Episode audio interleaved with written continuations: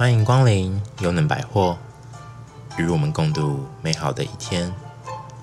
我们将以灿烂的笑声及最优质的内容，为您创造最佳的收听环境。愿您在优能百货度过一段美好愉快的时光。优能百货全体员工祝您收听愉快。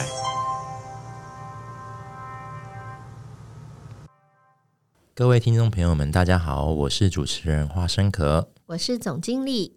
今天呢，我们在节目里呢，还特别邀请到了一位长得像小苹果一样鲜嫩的专家。哎，花生壳把头撇开了，这里有点不礼貌。就是呢，我们的克莱尔专家。嗨，大家好，我是克莱尔。今天呢，为什么要特别邀请克莱尔呢？就是因为我们今天要讲的主题是苹果。苹果嘛，我最爱吃苹果了。她不只爱吃苹果哈，她也拥有苹果肌的美少女的这个样子。然后，我想问二位，先问二位，就是你们觉得好吃的苹果的定义是什么？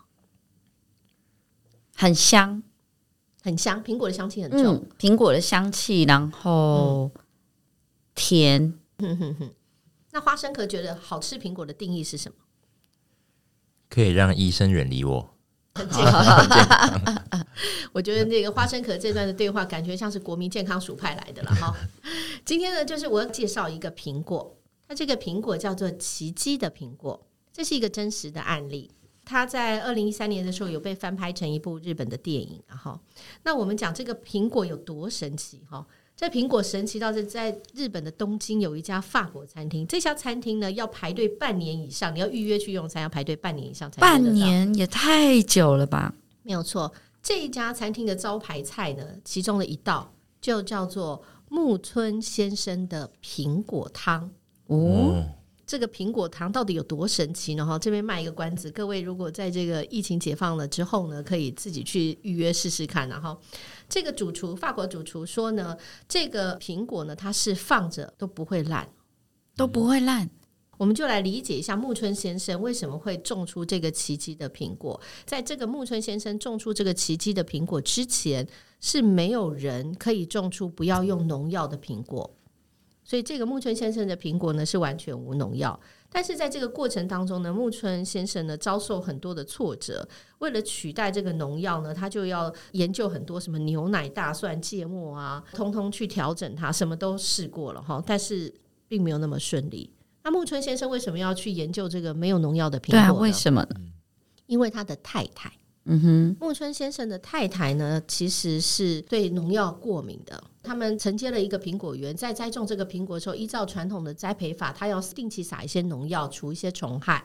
但是他太太呢，做完这个工作之后，通常呢就会皮肤发生一些溃烂，甚至还有直接晕倒的状态。所以他觉得这样不是办法。他想说，有没有办法可以不要用农药来栽种出苹果？嗯哼，那他也看了很自己研究了很多书，做了很多调整，哈，想尝试，但是有没有那么容易？各位觉得他多久以后才把这个奇迹的苹果研究出来？您可以下注他到底多久以后才？十年。十年的话，您会做投资吗？就是 五年，五年哈。两位讲的都两个重要的关键字，没有错哈。他是五年内没有收成过任何一颗苹果。没有种出来吗？连苹果花开花都，苹果树开花都没有。在这个期间，苹果树还瞬间枯萎，就是要倒了。所以他呢，在这个期间内五年内没有收入。所以呢，这个木村先生为了养家，他有小孩，所以呢，他还有到餐厅啊、酒店啊晚上打工赚钱，但是还是没有办法维持他家庭的生活。他的太太呢，还曾经把一个橡皮擦切成三块，因为他有三个小孩。然后用那个铅笔啊，用很短嘛，后面还给他接一个那个管子，然后他可以拿，就写到很短还写，学费也缴不出来就是了。在这个过程当中，哈，那个木村先生呢，其实想要放弃，就鼓励他的人是谁？是他的孩子。他的孩子呢，就跟他的爸爸，就他爸爸想要放弃的时候呢，他的孩子就是很生气的对他爸爸说：“你怎么不想想看，我们为什么会这么穷？你不准放弃。”鼓励他爸爸不放弃，所以木村先生就坚持下去。但是这是非常困难，因为到了第五年，关键第五年，那个苹果树眼见就摇摇晃晃，连朵花都没有，皮都烂了，就没办法开。那呢，这一次后呢，他看到小孩虽然这么说，但是有一次他看到孩子的作文，那个作文是写爸爸的工作。那那孩子写：“我的爸爸的工作是种苹果树，但是我一次都没有吃过我爸爸种的苹果。”也就都没有。从那天开始呢，这个木村先生整个就失去笑容。他的他他虽然小孩心里很受伤，心里很沉重，嗯，他也不跟他太太讲话，也不敢看他小孩的眼神。他觉得呢，我就是不能给家人添麻烦。哦，他因为他的坚持，让他的家人整个都好像生活在黑暗里面。那因为他不用农药，就是隔壁农园、隔壁苹果园啊都有用农药，所以他家是不是就有很多虫？嗯，因为他没有弄农药，所以他的虫会怎么样？要侵略别 别家，别家就很生气，说你们家干嘛不除虫？害我们要除虫啊！你们家会有虫啊？我们本来就没有虫。那他们喷农药不会喷到他的田地里面？因为他没有隔开来，哦、这样就他的田地就坚持不要这样。嗯哼，那他他真的没有办法，他又看到小孩的作文，这样他心里就很沮丧。所以某到到有一天他受不了了，他觉得绝望被淹没，他就带着准备要上吊的这个绳子到山上去，他准备自杀。他到他家附近的山上，那是一个夜晚。他觉得他只有他死，他才能放弃他的坚持，他的家人才能得到拯救，所以他就要去上吊自杀。就没有想到呢，这个他把这个绳子呢抛向那个树枝，准备要做上吊的准备，就没想到他的技术也没太好，或者是上天给他的一个技术，对，没有错，绳子掉下来了。绳子掉下来的时候呢，他忽然要把这个绳子捡，抬头一看，旁边有一棵苹果树。这个山上有一棵苹果树，他忽然就醒觉，怎么会在这个山上有一棵苹果树呢？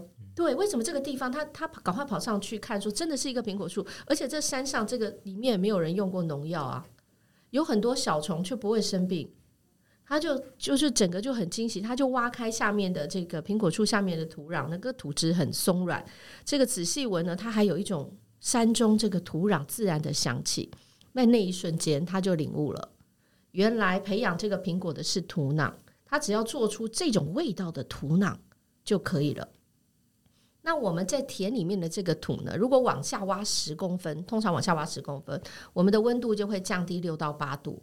但是呢，在山上的土，不管你挖得多深哦，它都是什么？都是温暖的。即便你挖到很深，地下五十公分，你跟地表面的土地表面的温度也就差一两度。所以这种的这个温暖的土呢，不是不是堆肥养出来，就是在这边的杂草啊、微生物啊，自然的，不需要任何人照顾。里面可能有一千一千万个细菌，然后所以不需要任何人照顾，它就能够结这个果实。所以从那天开始呢，这个木村先生就开始去研究怎么这种土这个土壤，然后怎么怎么样微生物啊能够跟土壤共存。就到有一天，这已经八九年了。在这中间，当然还是没有苹果的产生，然后连花都没有。然后呢，到第九年，那个木村先生有一天，隔壁田的人就跑来他家说：“木村先生，你看到了吗？你快点，你快点去你的田地。”这个木村跟先生呢，跟他太太两个人呢，就急急忙忙跑进跑出去。可是他们没有勇气走进那个苹果园，因为从来没开过花。他们有，他们两个就躲在旁边那个放工具那个棚子的仓库里面，用眼睛瞄啊。他想隔壁不知道是讲说他家的树都倒了还是怎么样。一看，他们两个之间的眼前一片的雪白，看到他家苹果园里面一片雪白是什么？就是苹果花开了，整个园的苹果花都开了，那个雪白的花朵覆盖了整个的这个果园。这个时候呢，木村先生当然哈他的眼睛呢就跟这个苹果花一样，他已经都是满满满的泪水，很感动，对，很感动，因为历经了九年哦。九年呢，他才栽种出这个无农药的苹果。他的坚持，哈，最后他的发现是什么呢？他就是觉得了，要如何跟自然界共存。我们想要觉得自然界有这个虫会吃苹果，所以我们想要把这个虫给杀死，我们消灭我们的敌人。这样的想法就会产生了一个障碍。他认为我们在这个自然界没有特别的善恶，每一个生物它都是为了生存在做一个拼命。所以每一个生物呢，它在这个生态中都有被赋予的任务，就是虫子跟疾病，它不是一个原因，然后就是苹果树呢，它会衰退，不一定是虫子或者是疾病，是苹果树自己本身已经弱了，嗯，它才会有虫子跟疾病来攻击他。嗯，这个木村先生说，这个是虫子跟这个果树的疾病带给他的启示启发。了哈，如果我们果树出现了很多的这个蚜虫，有可能我们肥料下的太多啦，造成的氮气太高啊，他们会吃出来吃这个过多的养分。所以，每一个生命的存在是没有不应该的哈，这就是生命的循环。所以呢，木村先生说呢，这个没有敌人哈，就是他栽培法的一个出发点。其实农会觉得吃苹果啦，这个的害虫是敌人啊。其实这样的想法才是我们可能是我们人生最大的一个害处哈。那这个木村先生的苹果有多特别呢？哈，就是呢，他吃完，其实他吃起来是像苹果，像一般的一样哈。除了刚刚讲放了不会坏掉之外，它切开来，苹果切开来不是会变色、氧化？对，它不会变色。哎，为什么？嗯，为什么一直都不会变色？不知道。木村先生说：“我也不知道，我又不是为了栽种栽种不会变色的苹果而种的，我就是栽种了一个没有农药，所以他赌上了一生，自他自己的一生去研究这个苹果了。哈，最后领悟到的真理不是苹果，而是那个土壤。这其实还蛮有趣的。其实这样的一个想法，木村先生的一个故事啊，真的还蛮有趣。各位如果有兴趣，可以去看看那部电影。他花了十一年才开始有了收入。”哦，这样子的人生的一个坚持的故事，哈，其实是蛮感动的。这样子也是哈，如果套用在我们自己想的话呢，就是应用在我们自己的人生。如果我们想要激发自己无限的可能性，最重要的是什么？坚持，接受周遭的环境。我也不知道最重要的是什么了哈。最重要要二位自己去发现。那我们也可以去回想，对你来说，像木村先生的苹果树。它最重要就是土壤。对你而言，滋长你成长的土壤是什么？你也一样，像一棵苹果树一样，你也要长大。滋养你的土壤是什么？这个我们也可以去想想。